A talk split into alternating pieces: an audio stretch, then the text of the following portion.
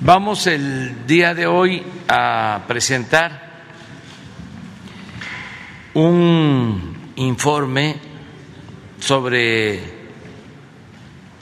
una acción que se está llevando a cabo.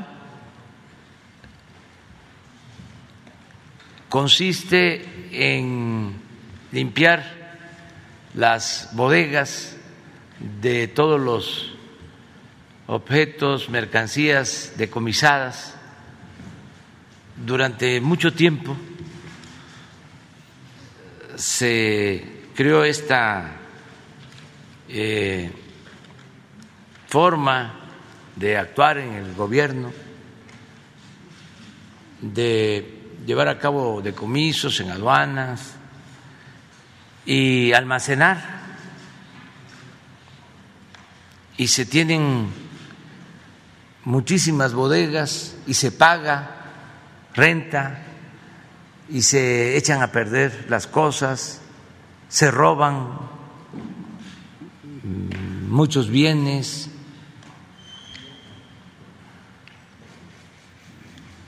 Hay el acuerdo con algunas empresas, comercios, de que la ropa que se decomisa se quema para no generar competencia desleal. Nosotros hemos tomado ya la decisión de entregar todos esos bienes al pueblo, todas esas mercancías. Vamos a limpiar todas las bodegas y se le va a entregar a la gente a los pobres. Y ya comenzamos, se llama Tianguis del Bienestar, se va a un municipio pobre y se entrega a la gente ropa, calzado, se llevan juguetes para niños, todo lo que está en las bodegas. Y es una acción del gobierno, participan varias dependencias del gobierno, eh, desde luego la Secretaría de la Función Pública para dar fe de todo lo que se está entregando y esta acción conjunta del Gobierno de la República la coordina la licenciada Rosa Isela Rodríguez, secretaria de Seguridad. Ella coordina, pero participa Hacienda, participa la Secretaría de la Defensa, la Secretaría del Bienestar, aduanas, el SAT, todos eh, participan. Y ya inició este plan. Entonces vamos a informar, porque se va a continuar en todos los municipios pobres de México, el tianguis del bienestar. Entonces le damos la palabra a Rosa Isel.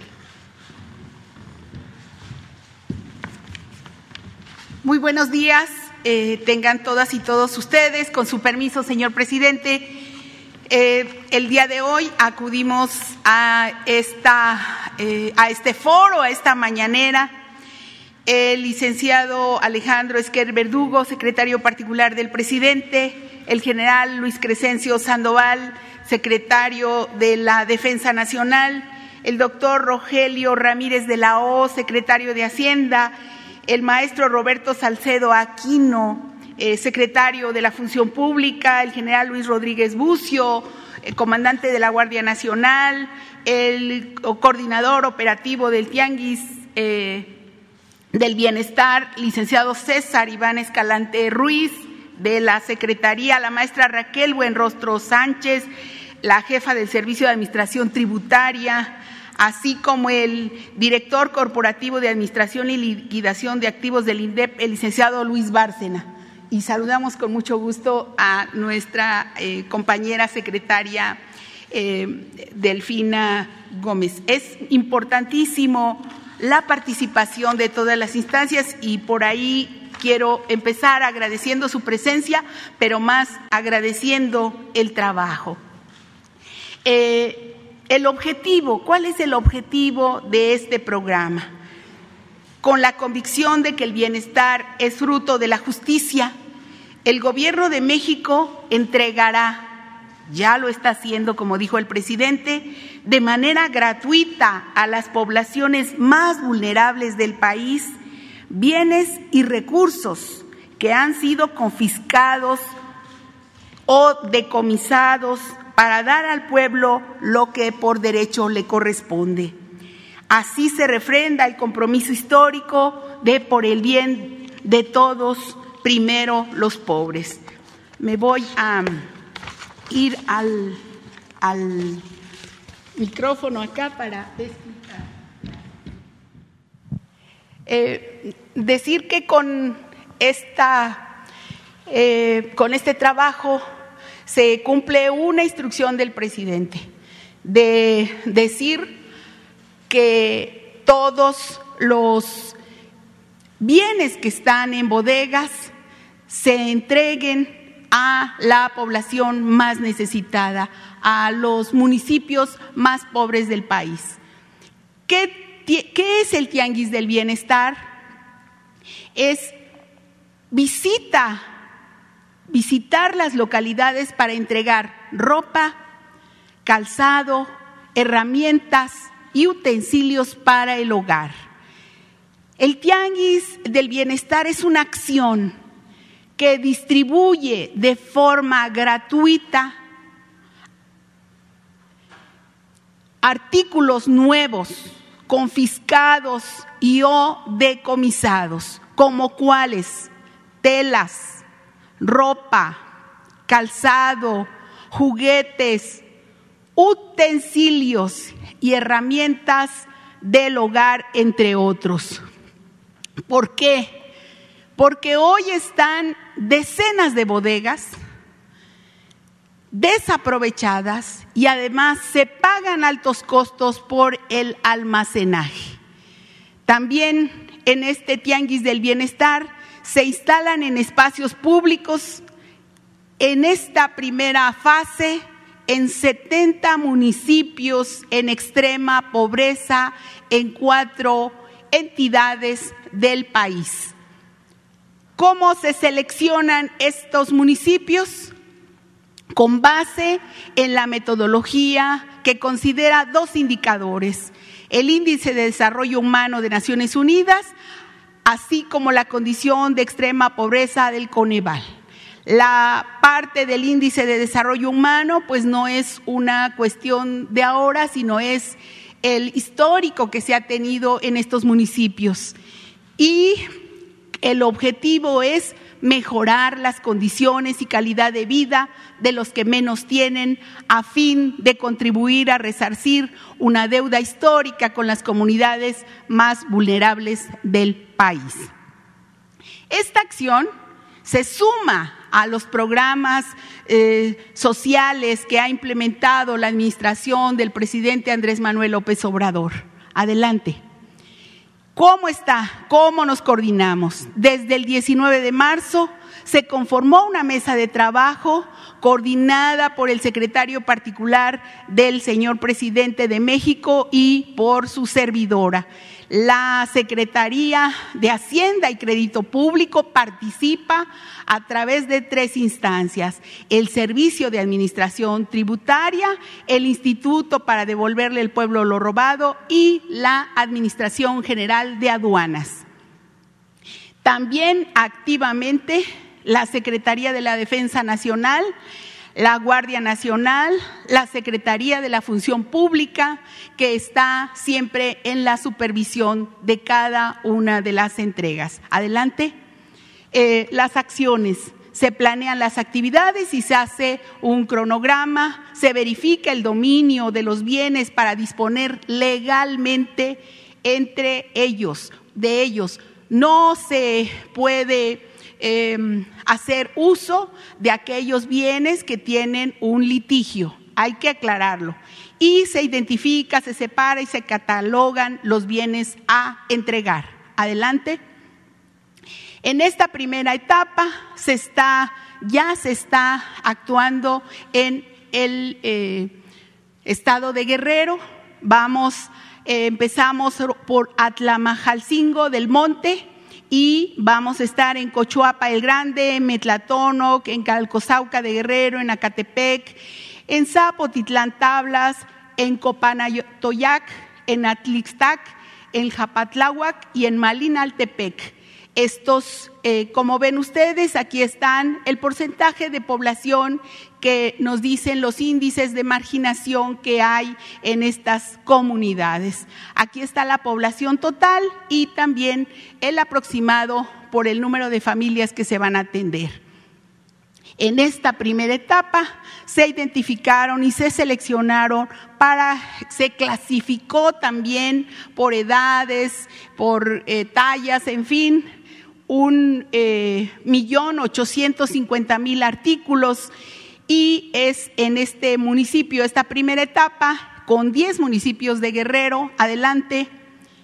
Y las siguientes etapas estaremos eh, en Oaxaca en 40 municipios, en Chiapas en 15 municipios y en Veracruz en 5 municipios. La meta beneficiar en los cuatro estados es de 894.998 personas y 223.000 familias. Adelante. ¿Cómo se implementa? El formato del tianguis permite un acercamiento con la población, atenderlos, atenderlos bien, para que elija los bienes que necesita de manera gratuita se realiza la difusión previa por medio de carteles y perifoneo de estas comunidades, aclarando que todos los productos son nuevos. Y en espacios públicos se instalan carpas, mesas, en donde se colocan los bienes nuevos por categoría. En unas mesas telas, ropas, juguetes, que es una fascinación de los niños, los juguetes que se llevan a estas comunidades. En seres domésticos, para que los beneficiarios seleccionen lo que necesiten, igualito que un tianguis. A lo largo de un circuito, cada persona selecciona lo que requiere. El tiempo estimado es de 20 minutos, algunos tardan más, otros tardan menos, depende qué es lo que quieran. Y en cada una de las mesas hay un responsable de llevar a cabo la repartición y el conteo de los bienes que se llevan las personas y se emiten unas cédulas de registro al final para tener un control y transparencia. Adelante. Eh, esto es importante, nos lo pidió el señor presidente hacerlo público. Por institución, hay dos instituciones que tienen este número de bodegas que gastan este, este monto de recursos en la renta de estos espacios y con la superficie total correspondiente. En el caso del SAT, son 29 almacenes, 14 patios y un almacén con patio y eh, tiene un costo de 67 millones de pesos con una superficie total de 130 mil metros cuadrados que ocupa para el almacenamiento de estos productos. En el caso del INDEP, son 12 almacenes, 13 patios y se paga por este servicio más de mil 80 millones de pesos y nos ha dado la instrucción el señor presidente de hacer una revisión clara de todos estos contratos por parte de la función pública. Esto implica 242 mil 201 metros cuadrados y se trata pues de 69 espacios de almacenamiento en total en todo el país, en diferentes entidades, y se gasta 1.147 millones de pesos con un total estimado de 372 mil metros cuadrados. Adelante, por favor. Eh, como bien informaba el señor presidente, ya se arrancó en Atlamaljalcingo del Monte, en Guerrero. Es una población que tiene 5.811 habitantes y 1.453 familias a las que eh, tiene una población de 71.5 de extrema pobreza. Adelante. Pues en las primeras acciones se arriba al batallón de la Secretaría de la Defensa porque hay espacio y hay pues lugares para pernoctar. Nos hace favor a todos los servidores públicos de darnos ese apoyo la Secretaría de la Defensa, sobre todo en Tlapa de Comonfort. Y eh, se realiza el conteo, la clasificación y el traslado de bienes al municipio y se instala el tianguis. Adelante. Aquí estuvimos el miércoles y el jueves en este primer municipio de los 10 contemplados en el estado de Guerrero. Se beneficiaron 1.845 personas, las que acudieron al llamado, al parifoneo, y se entregaron los dos días 231.823 artículos. Adelante. Aquí están algunas eh, fotografías de los bienes que, eh, eligió la población, sombrillas, em, eh, platos, vasijas, ventiladores, en fin, los diferentes... Atrás, por favor. Y lo que decíamos era, atrás, la cuestión de los juguetes atrás para los niños que para nosotros es verdaderamente importante como parte pues también de estas entregas, atender a la niñez y atender a todos, pero a los niños en especial. Por favor, por favor, adelante. Bueno, ¿quiénes estamos trabajando ahí? Como decíamos, estamos eh, la Secretaría de Seguridad, la Secretaría de Hacienda, Aquí estos 32 significa el número de elementos que estuvimos desplegados en este eh, primer operativo social, en este operativo de atención a las comunidades. Adelante, por favor. Eh, ahora, si nos permiten, tenemos un pequeño video que no dura ni dos minutos, pero agradecer mucho a las instancias que están trabajando porque sí significan jornadas y eh, muy exhaustivas para todos los servidores públicos. Adelante.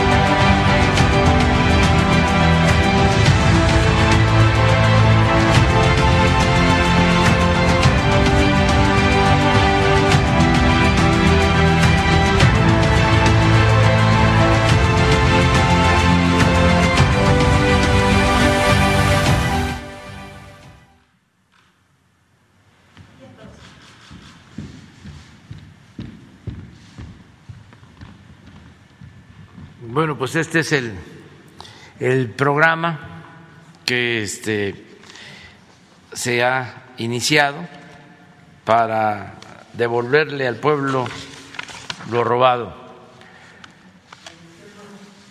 Adelante. Y luego la compañera, la compañera y luego el compañero. también.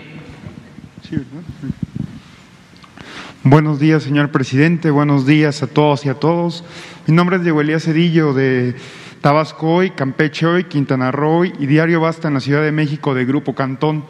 Señor presidente, en atención al tianguis de bienestar que usted acaba de anunciar y también con base en lo que presentó la secretaria de Seguridad, Rosicela Rodríguez, eh, la pregunta principal sería, ¿de dónde van a salir todos esos bienes? ¿Serán bienes decomisados por parte del SAT? ¿Son bienes este, que el mismo Instituto de Devolverle al Pueblo lo robado lo tendría? Y a su vez, eh, si algunos municipios que quieran formar parte o que quieran ser acreedores o que quieran tener este programa en sus comunidades, ¿cómo podrían sumarse para que las poblaciones más marginadas puedan tener acceso a él? Gracias, presidente. Bueno, estamos eh, iniciando, ya se hizo una selección, lo que explicaba aquí Rosa Isela Rodríguez, secretaria de Seguridad Pública, es que se le está dando preferencia a los municipios más pobres del país. Por eso se inició en la montaña de Guerrero, se incluye municipios de Chiapas, de Oaxaca, de Veracruz y se va a atender a todos los municipios pobres porque hay suficientes mercancías. Nada más que no se tomaba la decisión. Habían estas prácticas, estas malas costumbres de acumular, de guardar y este, se echaban a perder las cosas. Además, eh, cuesta tener todas estas bodegas, rentar todos estos eh, almacenes. Entonces tomamos la decisión de entregarlo a la gente, todo lo decomisado se va a entregar a la gente. Lo ideal es que solo nos queden eh, las bodegas en donde se tienen mercancías que tienen que ver con eh, asuntos judiciales, en tanto se resuelven, que también vamos a buscar que la Fiscalía y el Poder Judicial nos ayuden para que de manera rápida se resuelva y se pueda disponer ya de todos esos bienes y entregarlos.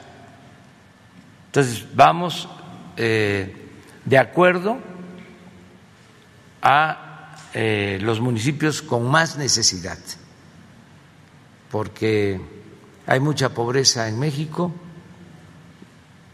desgraciadamente, pero hay pobres entre los pobres. Hay más pobres todavía entre los pobres. Entonces vamos primero con los más marginados, olvidados, a los que nunca se les atiende o se les voltea a ver. Recuerdo que cuando comenzamos el programa de la escuela es nuestra, se dispersaban los fondos para las sociedades de madres, de padres de familia, y se les avisaba que ya tenían en el banco el dinero para ir a cobrar. Y tardaban. Y a nosotros no nos gustaba eso porque ese dinero estaba, como se dice en el argot de los financieros, estaba sudando. Este o sin que nadie se lo propusiera, estaba siendo jineteado. Porque estaba rindiendo intereses. Entonces queríamos que pronto la gente sacara sus recursos. Y no iban por dos razones. Una porque tienen este, la buena costumbre de que participan todos y tenían que ponerse de acuerdo y conseguir un vehículo para ir a donde está la sucursal del banco y iba el comisariado Gidal y el Consejo de Vigilancia y el delegado municipal y la Sociedad de Padres de Familia, todos. Entonces esto llevaba tiempo. Y la otra razón por la que no iban, que me llamó mucho la atención, era porque no creían de que se les fuese a entregar el dinero. Así, para que ellos repararan sus escuelas. Porque nunca había sucedido. Entonces, son cambios que este, se están llevando a cabo. Entonces, eso es que lleguen estas mercancías a los municipios más pobres, más necesitados. Gracias, presidente. Y aprovechando también la presencia de la secretaria de Educación, el día de ayer se presentó el proyecto de regresar a la escuela a clases presenciales. Esto ha surgido o ha tenido bastante polémica por parte de la población ante el temor a los contagios por parte de los niños, de las niñas, etcétera. En consecuencia, señor presidente, eh, me gustaría preguntarle a la secretaria de Educación cuál es el plan puntualmente que se tiene por parte del gobierno ante, la detección de un contagio en algún centro escolar y a su vez eh, si se tiene previsto alguna medida muy puntual para evitar este, o sea, que se conlleven a más casos de COVID, etcétera, etcétera. Gracias, presidente. Sí, va a contestar la maestra, nada más que antes yo quiero introducir. Quiero decir que es notorio cómo la prensa conservadora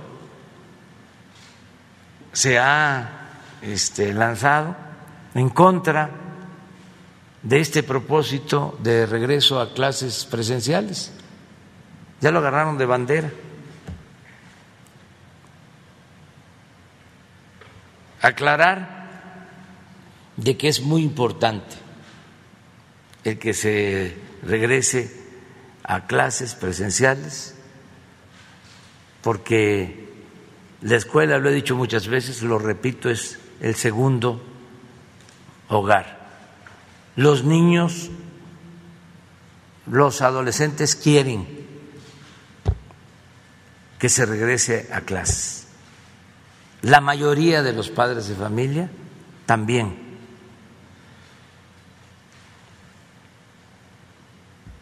Vamos a cuidar a las niñas, a los niños. Y hay medidas sanitarias, protocolos que se van a aplicar. También esta asociación que es Juntos a favor de la corrupción, o no sé cómo se llama, la de Claudia X González, mexicanos a favor de la corrupción. Dice que las escuelas están vandalizadas, que no están en condiciones. Hablan de cinco mil escuelas en esas condiciones. Sí, pero tenemos que acondicionarlas. El programa para información de estos FIFIs, la escuela es nuestra, este año comprende entregar presupuestos para el mantenimiento a 55 mil planteles, 55 mil escuelas que están recibiendo de manera directa su presupuesto, como nunca había sucedido. Entonces, esos recursos estamos orientando que se apliquen en mejorar las instalaciones educativas. Y estamos llamando a autoridades municipales, estatales, a padres de familia, que todos ayudemos. Estamos hablando de alrededor de 180 mil escuelas. Y ellos hablan de 5 mil. Yo estoy mencionando que el programa La Escuela es Nuestra está beneficiando a 55 mil. Entonces, sí podemos. Y aclarar también que nada es por la fuerza, todo por la razón y el derecho. No somos como ellos, no somos autoritarios. Los conservadores son muy dados a la aplicación de la mano dura, todo lo imponen, quisieran que todo se resolviera por la fuerza. Nosotros tenemos una formación distinta. Entonces, quedan los padres de familia en libertad, pero nosotros tenemos como autoridad la obligación de iniciar con la educación presencial. Si los padres no quieren que vayan sus hijos a las escuelas, no, este, se les va a obligar para nada. Incluso se van a mantener los programas de educación a distancia, pero consideramos que ya es tiempo de regresar a clases, que no es solo un asunto educativo, es un asunto también social. Necesitamos que los niños no estén encerrados, que no estén sujetos solo al Nintendo.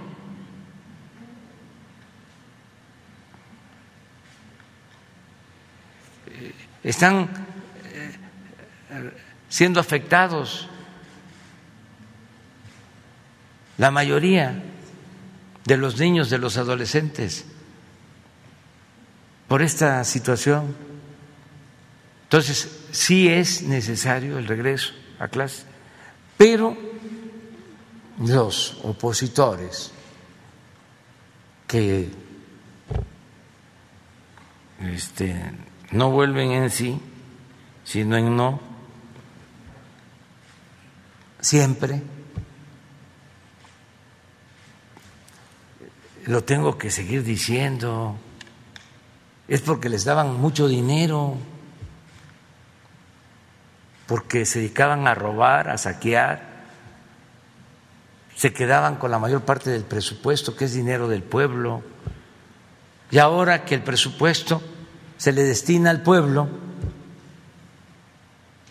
y ellos ya no pueden medrar, están muy molestos. Imagínense si en el gobierno del presidente Peña Nieto el Universal recibió 1.450 millones de pesos y ahora no recibe ese dinero porque lo estamos entregando a la gente humilde, a la gente pobre, pues están muy molestos. Pero es hasta bueno, porque con esta sacudida, este, eh, aún en esta circunstancia muy especial, se vuelven opositores y dejan de estar de aplaudidores, lo que eran antes, vasallos, que solo aplaudían y callaban. Nunca hicieron un periodismo opositor, siempre alineados al régimen, subordinados al presidente en turno, y ahora están en contra. Es hasta interesante. No cabe duda de que estamos viviendo momentos estelares en la historia de México. ¿Cuándo se había visto esto? Nunca.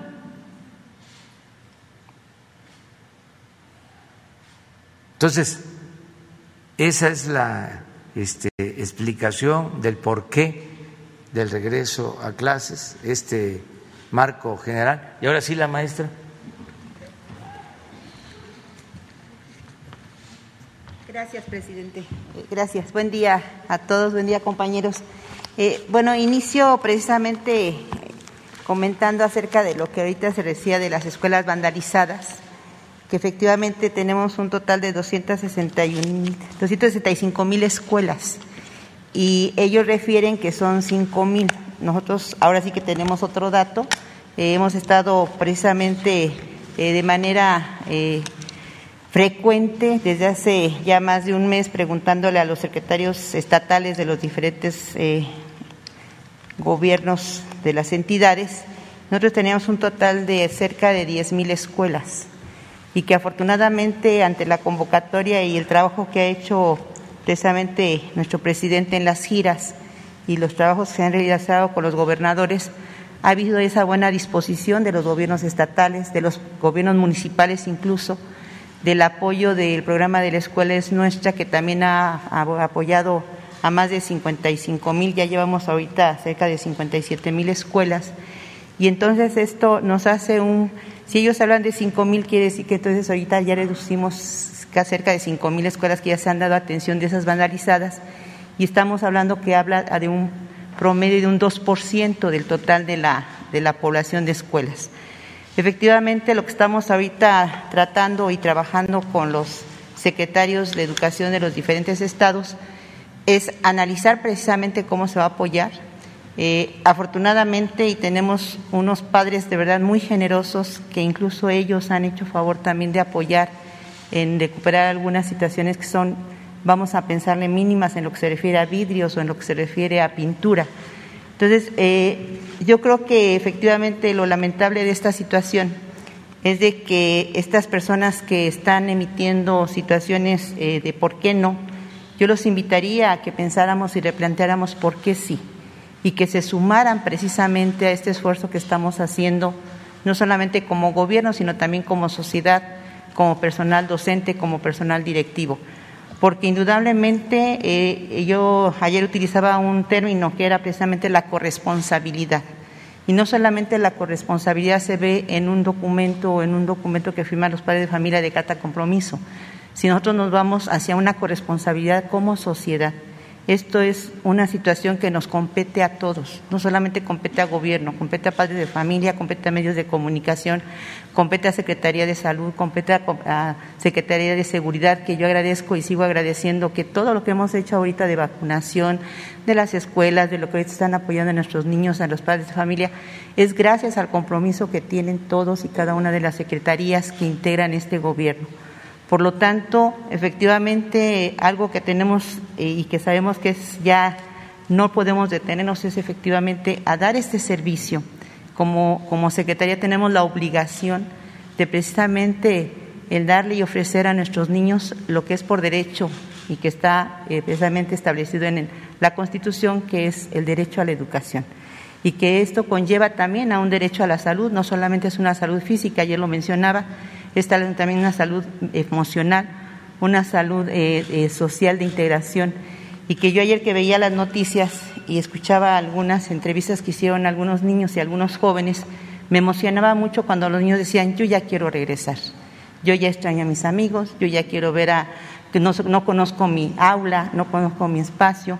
Y yo creo que si la preocupación es efectivamente eh, la cuestión de la seguridad, si hay el protocolo, hay protocolos. Ayer precisamente se trabajó con los secretarios de, de los estados. Ahorita estamos haciendo precisamente el análisis de un acuerdo en donde establece, trabajó durante tres sesiones ese, ese, ese trabajo y fue de acuerdo, que es este acuerdo de, de la Secretaría de Educación Pública.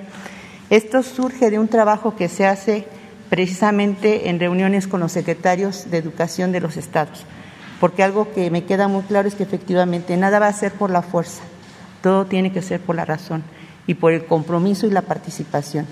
Este, este, este tipo de, de, ustedes que van a ver de acuerdo surge del trabajo de esos compañeros que estuvieron en reuniones, estuvimos en educación precisamente durante tres sesiones, estuvimos en reuniones de salud aquí los lunes y jueves que estamos aquí trabajando en las tardes Estuvimos también trabajando con nuestro secretario de Salud y entonces surge en este, este acuerdo que ahorita no lo presento. ¿Por qué?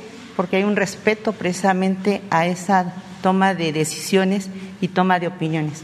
Hoy terminamos precisamente con nuestros secretarios de Educación de los 32 estados y lo estaremos presentando ya la próxima semana. En ese establecen precisamente no solamente la cuestión de protocolo de salud, también se establece el protocolo de lo que es precisamente eh, la organización de las actividades escolares, que en algunos casos ya las establecimos. Ahorita estamos con limpieza o lo que llaman tequios de las escuelas. La otra semana empezamos con talleres intensivos de capacitación a los maestros. La siguiente semana iniciamos con lo que son consejos técnicos, en donde son espacios que donde el maestro va a reflexionar, va a comentar y proponer sobre la cuestión de la situación de cada una de las escuelas, porque cada escuela, cada grupo es un contexto muy diferente. No podemos hablar lo mismo de una escuela rural que una escuela urbana. No podemos hablar de una escuela de multigrado con una escuela que tiene niños con eh, capacidades diferentes o con eh, eh, a lo mejor indígenas. Cada institución es diferente.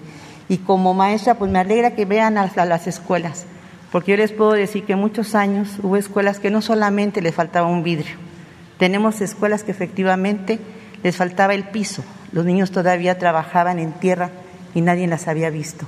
Ahorita se ven hasta que precisamente se empieza a caminar con el programa de la escuela nuestra y empezamos a ver, y los invito, vayan a una escuela que está en el Estado de México, que es en, eh, la guitarra, de, ahorita le doy el nombre de la guitarra, se fue de la guitarra, y de verdad, una escuela que tenía piso de, tierra y que no, no, estaba vandalizada porque no se podían robar nada, porque no había ni, ni había, no había que, ni que robar. Entonces, yo insisto, sí invito. Y, y, tengo algunas láminas que pudiera apoyarles para que a lo mejor precise algunas cosas que pudieran tener algunas dudas, ¿les parece? O nos vamos con preguntas como ustedes gusten. Bueno, como indique el presidente. Sí, bien. Si hay preguntas, ahorita les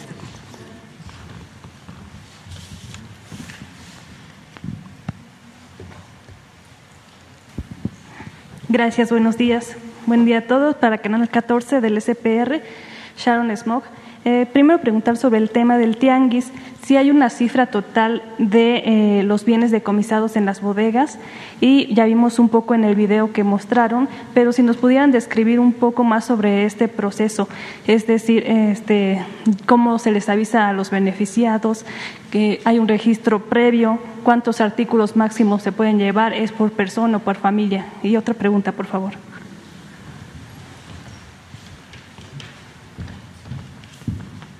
Sí, muchas gracias. Eh, primero decir que pues se pone igual que en un tianguis. Ustedes vieron la colocación de las mesas y va pasando la persona y elige la cantidad de prendas que necesita, que requiere para su familia.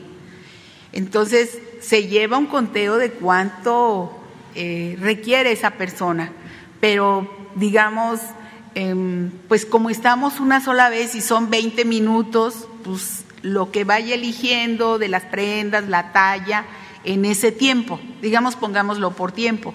Hay alguien que, que dice quiero tres sombrillas o en lugar de una, otra persona elige una. Es el, digamos, la libertad de elegir que ellos vayan teniendo y el tiempo que en esos minutos ocupen. Pongámoslo por tiempos. Segundo, eh, hay un conteo de lo que vamos llevando. Eh, hoy dimos una cifra de que están listas un millón ochocientas mil. Hasta el momento es lo que nos ha dado a este comité de trabajo, este, este, a este grupo de trabajo, eh, el INDEP y el SAT. Entonces, este, a este, este momento es lo que se va a destinar para esos 10 municipios. Pero hay más, hay muchos más. Entonces, vamos a, estamos ya eh, llevando los productos, los enseres a diferentes bodegas y tenemos que hacer todo de manera legal, contando, como ustedes vieron, uno por uno en cada bulto que se entrega y tenemos la recepción y por eso es importante que haya eh, la vigilancia, la supervisión y agradecer mucho a la función pública. Eh, esa es la pregunta. ¿Cuál otra? Sí, nada más este, si nos pudiera comentar un poquito sobre eh, la, bueno, la cifra total. Ah, ¿cómo hacemos las? El aviso. El aviso. Se llega a la comunidad y se hace por tres eh, cuestiones. Una es avisando primero y acordando con las autoridades del pueblo, de la comunidad. Dos, con un perifoneo, porque pues allá pues no hay redes eh, sociales como aquí. Entonces, y la otra es pegando eh, cartulinas en las comunidades en donde pues tenemos em, más posibilidades de que pase la gente. Y pues lo más importante es el boca en boca que van teniendo las comunidades y que se ponen de acuerdo para acudir. Entonces estamos muy agradecidos y muy sorprendidos por el orden y la participación y muy agradecidos con todos los mexicanos y mexicanas que están acudiendo y que están participando, así como de los servidores públicos que lo están haciendo muy bien. Por eso eh, reconozco a mis compañeros y a las dependencias y a cumplir con esta instrucción que nos dio el señor presidente. Él nos dijo en marzo, quiero hacer esto, pero estaba el proceso electoral, entonces tuvimos que esperar hasta agosto para poderlo hacer, pero ya estábamos listos desde hace algunas semanas. Entonces, este, pues es decirles que es muy satisfactorio este programa, porque es devolverle al pueblo lo incautado, lo decomisado y lo robado.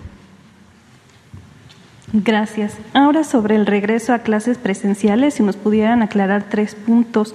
El primero de ellos es, ayer la secretaria mencionó la magnitud de violencia, de estrés, eh, de obesidad que se ha incrementado durante la pandemia. Si tiene algunos datos, cifras sobre esto que nos pudiera compartir. También eh, algunos padres de familia que deciden este, no llevar a los alumnos continuará el programa de Aprende en Casa, en este caso, y finalmente si hay alguna propuesta para tener medidas de seguridad sanitarias en el trayecto a las clases, ya que la mayoría utiliza el transporte público y ahí hay difícilmente sana distancia. Sí, este, en los tres casos, hoy vamos a dar a conocer dos estudios que se tienen.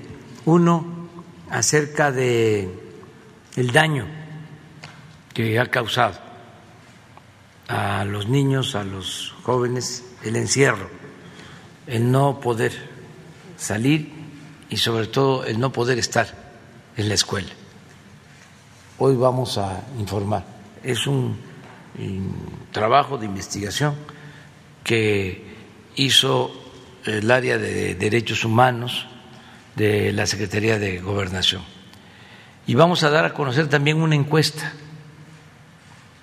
que llevó a cabo la eh, Comisión de Derechos Humanos del Gobierno de la Ciudad de México que también es importante, porque este, a veces el debate pues es un asunto de las élites, como era antes, sigue siendo. Este, entonces, no se toma en cuenta la opinión de la gente, porque como para los fifís, para los conservadores, el pueblo no existía. La política era asunto de los políticos. Importante era lo que decidían en las cúpulas, los grupos que dominaban, los poseros, los medios a su servicio, los intelectuales orgánicos, la llamada sociedad civil, la llamada sociedad política, que no incluía al pueblo, porque sociedad civil debería de este, ser sinónimo de pueblo, pero no. La sociedad civil, este, según esta concepción neoliberal, era de gente este, muy informada, este, muy em, sabionda, muy influyente, de buenos modales de hablar físico.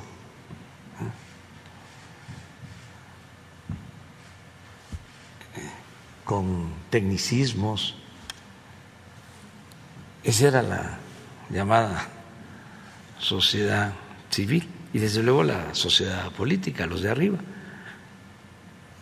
Toda esta relación, ¿no? De reuniones en el club,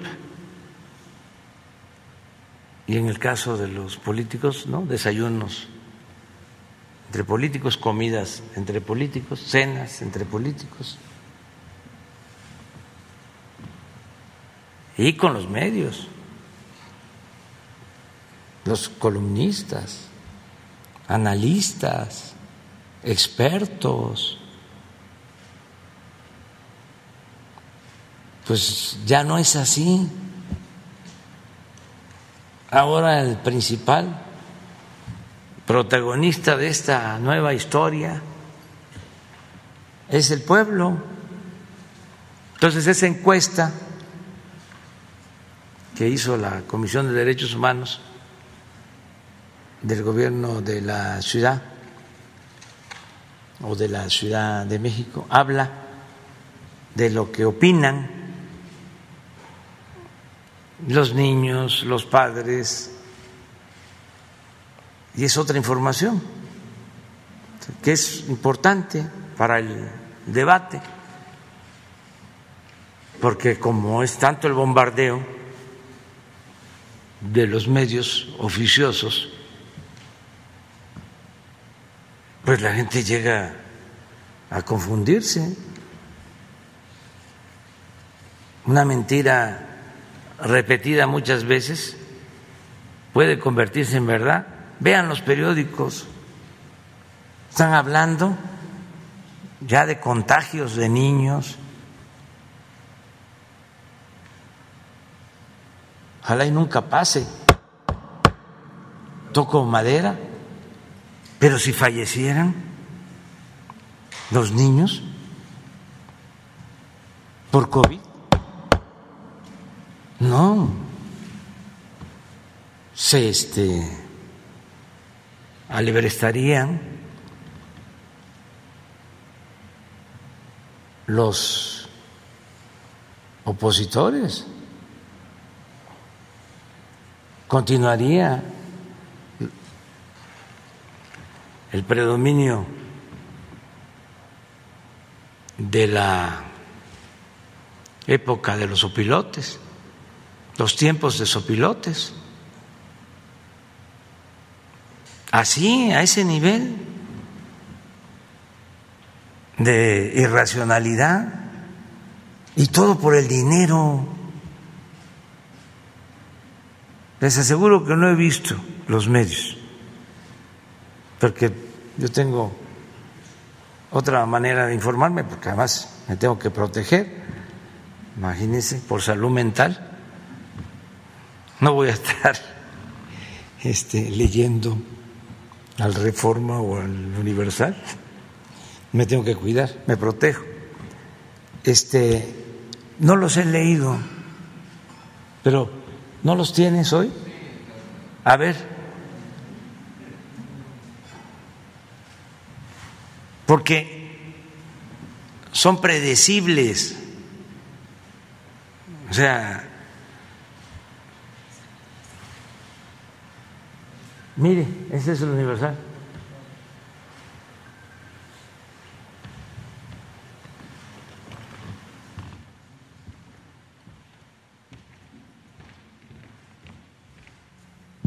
La misma nota. Les aseguro que no la había visto. No sabía que eran las ocho columnas.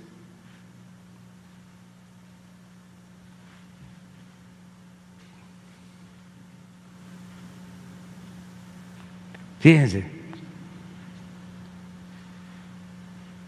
estos son contagios según, ¿verdad? Hasta la misma nota. Según entiendo, habían 18 en julio, ¿verdad? Y en agosto, este es julio del 20.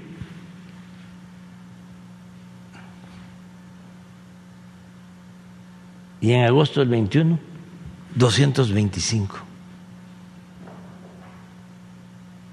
contagios.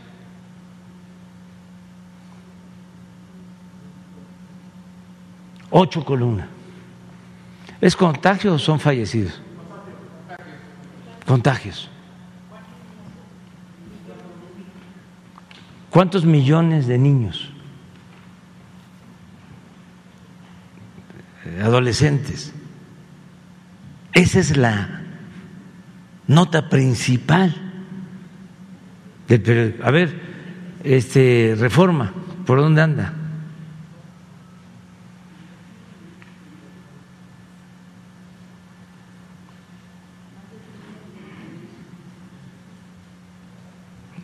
Pues no tienen. Ah, acá. Sí tiene, pero bueno, no es ocho. Bravo, reforma.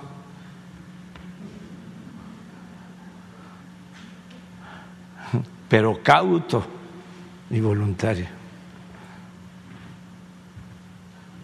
Entonces, este, vamos todos a ayudar, todos, autoridades, padres, madres de familia, maestras, maestros, vamos a ayudar. Es importante el regreso a clases, es importante la educación. La educación es la que nos permite ser libres.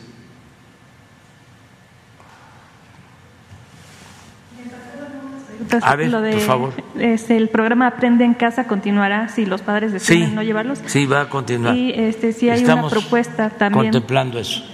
Y si hay una propuesta para los trayectos, eh, para cuidados en. Sí, vamos a que haya seguridad en todo lo que se requiera. ¿Y en qué consistirá este? Pues vamos a dar a conocer el plan para que haya seguridad tiene que eh, protegerse a los niños, a las maestras, a los maestros, las escuelas. Eso corresponde a los gobiernos estatales, siempre lo hacen. Y ahora vamos a pedir que se apliquen más. Y bueno, una última pregunta, presidente, por favor. Eh, ¿Qué pasó con la Coordinadora Nacional de Trabajadores de la Educación? Eh, ¿Ya tuvieron alguna negociación sobre el regreso a clases? Se está buscando tener con ellos eh, un diálogo para que, como ayer lo expresó el dirigente de El CENTE, que están ellos eh, dispuestos a ayudar para que las maestras, los maestros eh, participen y se regrese a clases presenciales. Así también con los dirigentes de la coordinadora. Se está buscando eso, este, la maestra está estableciendo comunicación con ellos. No, para nadie, nada por la fuerza, todo por la razón y el derecho. No somos conservadores. Eso sí calienta, pues. Este. Que los profesores tendrían que regresar a clase. Sí, porque pues es su materia de trabajo y este, lo van a hacer este, porque los maestros son muy responsables en México. No es el tiempo en que se acusaba a las maestras, a los maestros, de que eran flojos, irresponsables, que no trabajaban, que si no se avanzaba en la educación era por culpa de los maestros, por el ausentismo de los maestros. Acuérdense que decía esta misma organización de Claudia X González, tenía, es que tengo que andar refrescando la memoria porque se padece de amnesia en el periférico había unos espectaculares, enormes, electrónicos, de esta organización, en contra de los maestros, en donde tantos días sin clases, en Oaxaca y en todos lados, de esa organización. Miren, hasta antes de la pandemia, antes de que tomáramos la decisión de que se cerraran las escuelas para proteger a maestras, a maestros, porque no teníamos vacunas. Desde que llegamos al gobierno, en diciembre del 18, hasta la pandemia, no hubo un solo día sin clases. Como nunca.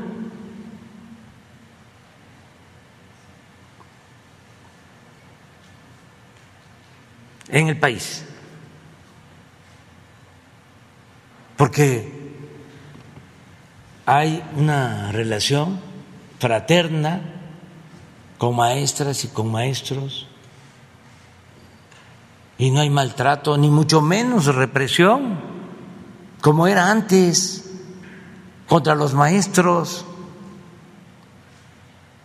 todo eso que querían imponer de la llamada reforma educativa, con el apoyo de medios de información que nunca defendieron a los maestros.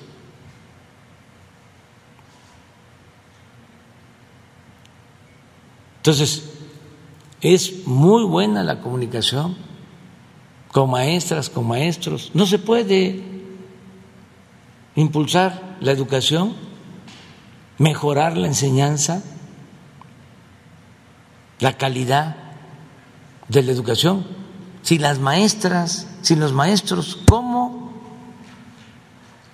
Pues es lo que querían ellos hacer, sin maestras, sin maestros, imponiendo supuestamente querían mejorar la calidad de la educación. es hasta de sentido común, de juicio práctico. ¿Quién transmite el conocimiento en el aula? La maestra, el maestro. ¿Cómo se mejora la educación? Sí, la maestra, el maestro no es tomado en cuenta si no participa o si todo es por la fuerza. Son otras condiciones. Y estamos eh, tratando el tema porque consideramos que lo mejor es convencer, persuadir, no usar la fuerza, no amenazar. Al final, todos en libertad. Prohibido prohibir. Que una familia decide no quiero que vayan mis hijos a la escuela. Pues no, no van. Van a tener la opción de la televisión, de la educación a distancia.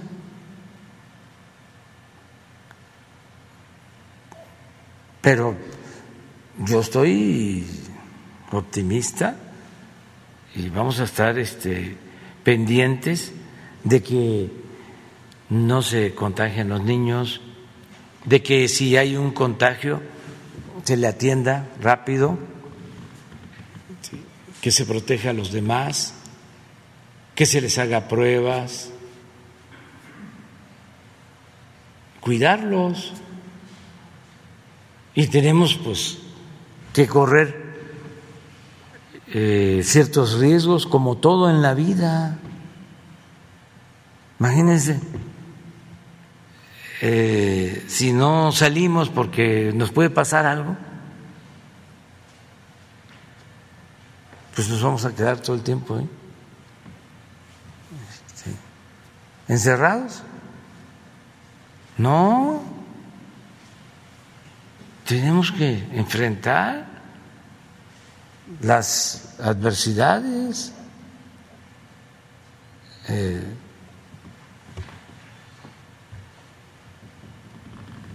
los caminos de la vida no son como imaginaba. ¿Por qué no pones eso? ¿Eh?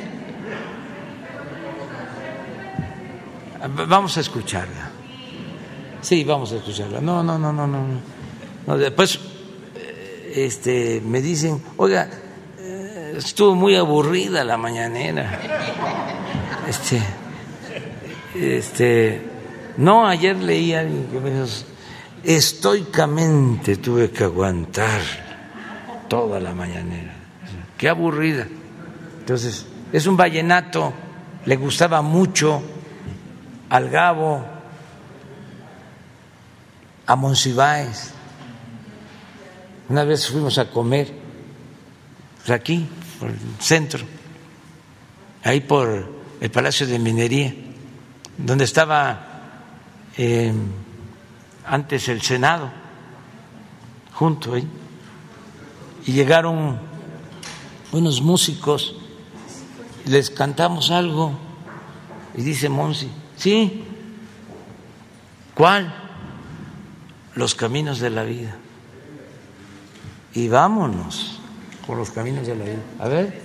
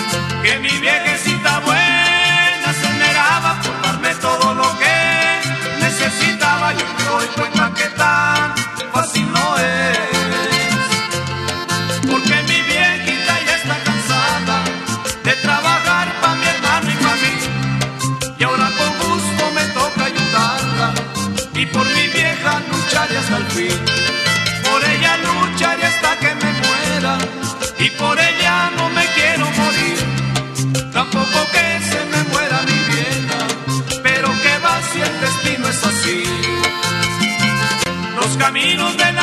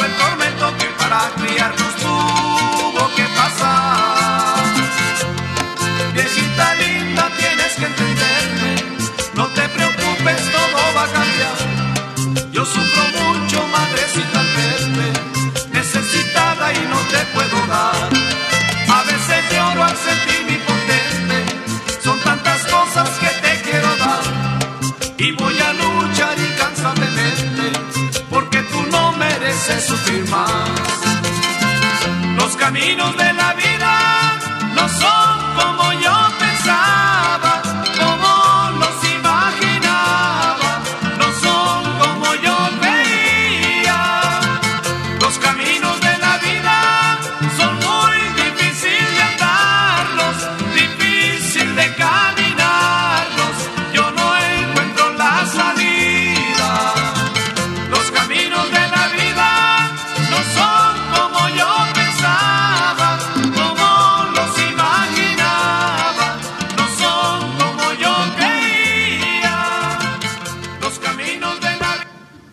vamos. Porque hoy es un día, eh, diría el maestro Pellicer, funeral. Hoy 13 de agosto se cumplen 500 años de la caída, de la toma de Tenochtitlán. Y vamos a recordar a la gran Tenochtitlán. Hoy, en el Zócalo, eh, en un momento más, es muy importante recordar este día y eh, no olvidar y al mismo tiempo hacer el compromiso de seguir luchando contra la opresión,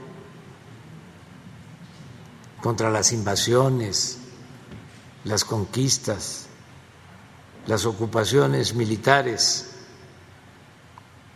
desterrar el clasismo, el racismo, la discriminación, que reine siempre la justicia, la igualdad, la fraternidad. Entonces, hoy vamos a tener este acto y ya vamos a dejar la conferencia. Ya no se puede porque todavía tengo que ir a, este, a desayunar porque si- y vamos a vernos en el Zócalo y eh, va a ser una ceremonia muy eh, importante. Eh, invito a todos los que nos están viendo, escuchando, que este, puedan a través de las redes sociales escuchar lo que se va a decir en este acto tan importante en lo cultural, en lo histórico. De modo que vamos a estar allá eh, en el Zócalo. Luego por la tarde ya este, voy a Jalisco. Vamos a tener otro acto en la Secretaría de la Defensa y luego viajamos a Jalisco porque mañana vamos a estar en la presa de Zapotillo, en los Altos de Jalisco, y el eh, domingo vamos a estar en La Laguna, en Gómez Palacio, en Torreón, vamos a, estar eh, supervisando, evaluando y decidiendo sobre el programa Agua Sana para la Laguna. Vamos a tener este encuentro, esta reunión, para eh, solicitar el apoyo de todos los laguneros para que se pueda resolver el problema del agua en la laguna. Vamos a eso. Entonces, sí, pero el lunes, el lunes, el lunes. El lunes, el lunes. Vamos a eso. Este, ya el domingo lo resolvemos. Muy bien. Nos vemos al rato allá. Al rato.